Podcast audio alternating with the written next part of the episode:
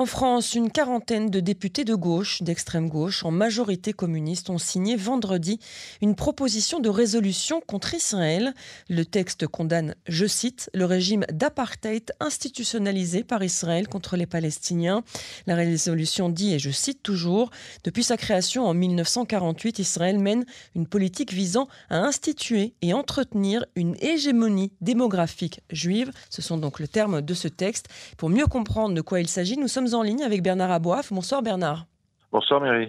Vous êtes le président de Radio Shalom à Paris. Merci d'avoir accepté euh, de répondre à nos questions sur Canon français. Euh, Bernard, le CRIF dénonce évidemment un texte antisémite sous couvert d'antisionisme. Vous êtes d'accord avec ça?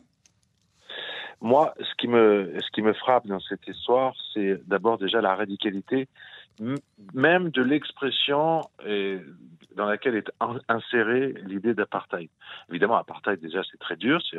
ça n'a encore jamais été utilisé par la gauche française, à part par des minorités. On n'a jamais eu 38 députés à l'Assemblée nationale prononçant le terme et, voulant le dénoncer. Mais moi, je pense que ça va encore plus loin que ce que vous croyez.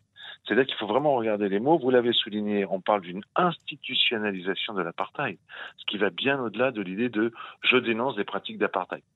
Moi, par exemple, je suis député, euh, je sais pas, Mathilde Panot, et je dénonce telle action, telle volonté de construire une implantation. Je considère que c'est une pratique d'apartheid. Bon, déjà, le mot est très fort et condamnable, mais quand on parle d'institutionnalisation d'apartheid, ça va encore plus loin.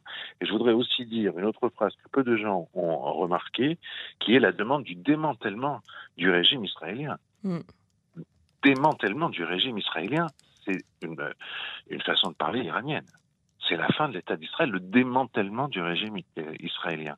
Et vous avez 38 députés, vous avez raison, des députés communistes qui jusqu'à présent étaient présentés comme des gens avec leur opinion communiste, mais tout à fait, euh, euh, comment dire, tout à fait acceptés dans le débat républicain, comme par exemple Fabien Roussel. Euh, et c'est vrai, une très forte, une, cohorte de députés de LFI. Hmm. Alors après, se pose la question de savoir pourquoi. Parce que D'abord, déjà, la politique internationale, c'est pas quelque chose qui fait bouger les Français tant que ça, contrairement à ce qu'on pourrait croire. Et d'ailleurs, sur la scène internationale, il y a d'autres choses à dire. Il y a mm. de vrais débats. Vous savez, quand on n'est pas content d'une résolution sur, quelque sujet que ce soit, on dit Mais pourquoi tu parles pas de ça?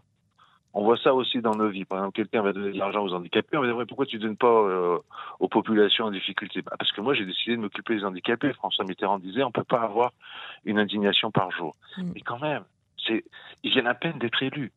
Leur problème, c'est l'institutionnalisation d'un régime d'apartheid, qui est un, terme hyper radical, extrémiste, et pas à l'agenda. À l'agenda, vous avez, euh, vous avez la Russie, vous avez l'Ukraine, vous avez la Chine, vous avez les problèmes migratoires.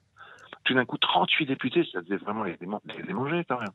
Alors, est-ce qu'il s'agit de renvoyer l'ascenseur à un électorat? Est-ce qu'il s'agit de euh, brouiller un peu les cartes, de reprendre l'initiative? Après euh, plusieurs dossiers où euh, des responsables importants de LFI ont été mis euh, en cause dans des affaires de, de comportement sexuel, pas forcément d'harcèlement, pas toujours, mais bon, disons dans des affaires sexuelles Est-ce qu'il fallait reprendre l'initiative sur un sujet qu'on sait comme étant bien marquant, bien clivant et qui fait qu'on peut revendiquer sa différence et dire oui mais moi vous savez j'ai été élu pour dire des choses mm. Peut-être que c'est ça. Mais il y a quelque chose qui est très surprenant. Et je voudrais aussi euh, vous dire euh, autre chose, Myri. Savez-vous combien d'électeurs de la France insoumise considèrent que considérer les, Juifs d'être responsables de la politique israélienne relève de la critique légitime? J'imagine beaucoup si vous me posez cette question ils sont 43%. Ah oui, Près d'un électeur mmh. sur deux de mmh. la France insoumise pense que considérer les juifs, vous, moi, euh, nos amis, nos familles, comme responsables de la politique israélienne, ça relève de la critique légitime d'Israël. On va sur du lourd. Mmh. Tout ce qu'on vient de dire, je répète, apartheid, c'est déjà très inquiétant. Mais il faut, si vous regardez dans les détails, l'agenda, la raison de le faire maintenant sans aucune raison. Vous voyez, il y aurait eu une histoire folle, je sais pas, euh, et tout d'un coup, il pète les plombs. Non, c'est vraiment c'est calculé avec des termes qui sont très forts. Et je voudrais aussi euh, euh, peut-être attirer votre attention sur un autre fait. C'est la domination culturelle, politique de la France insoumise sur la NUPS. Mm. Sur la gauche aujourd'hui. Oui, et finalement, c'est pas une surprise, ça, Bernard, puisque euh, déjà certaines personnes avaient tiré la sonnette d'alarme en disant euh, que ça allait arriver, que la France insoumise allait justement euh, avoir ce contrôle sur la gauche française. Sur les, sur les esprits. Mmh, c'est ça. Regardez par exemple leur position dans sur le pouvoir d'achat. Je veux dire, normalement, euh, les socialistes, ça leur a pris 20 ans pour sortir de ça. Les socialistes n'en sont plus à dire on va augmenter le SMIC de manière unilatérale et bloquer les prix, parce que tout le monde sait que c'est intenable, parce mm. que tout le monde sait que c'est le meilleur moyen de faire fermer les petites entreprises. Imagine n'importe quelle petite entreprise où il doit tes SMIC, tes SMIC, tu vas les augmenter, et dans le même temps, on va bloquer tes prix, tu pourras pas vendre plus cher. Bah, vous me proposez de fermer mon garage, alors mm. dites-moi le tout de suite. Les socialistes sont sortis de ça, mais ils ont voté. Hein. Ils ont fait.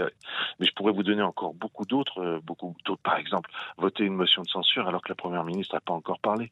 Vous allez me dire c'est un détail, on sait bien qu'elle est fille contre le premier ministre. Non, il y a une pratique euh, parlementaire, il y a une pratique démocratique qui fait qu'on laisse parler le Premier ministre, qu'on parle après. C'est des choses qui sont rentrées malgré tout dans le, euh, si vous voulez, l'habitude, et plus que ça, dans, la pratique de la démocratie, dans une démocratie parlementaire.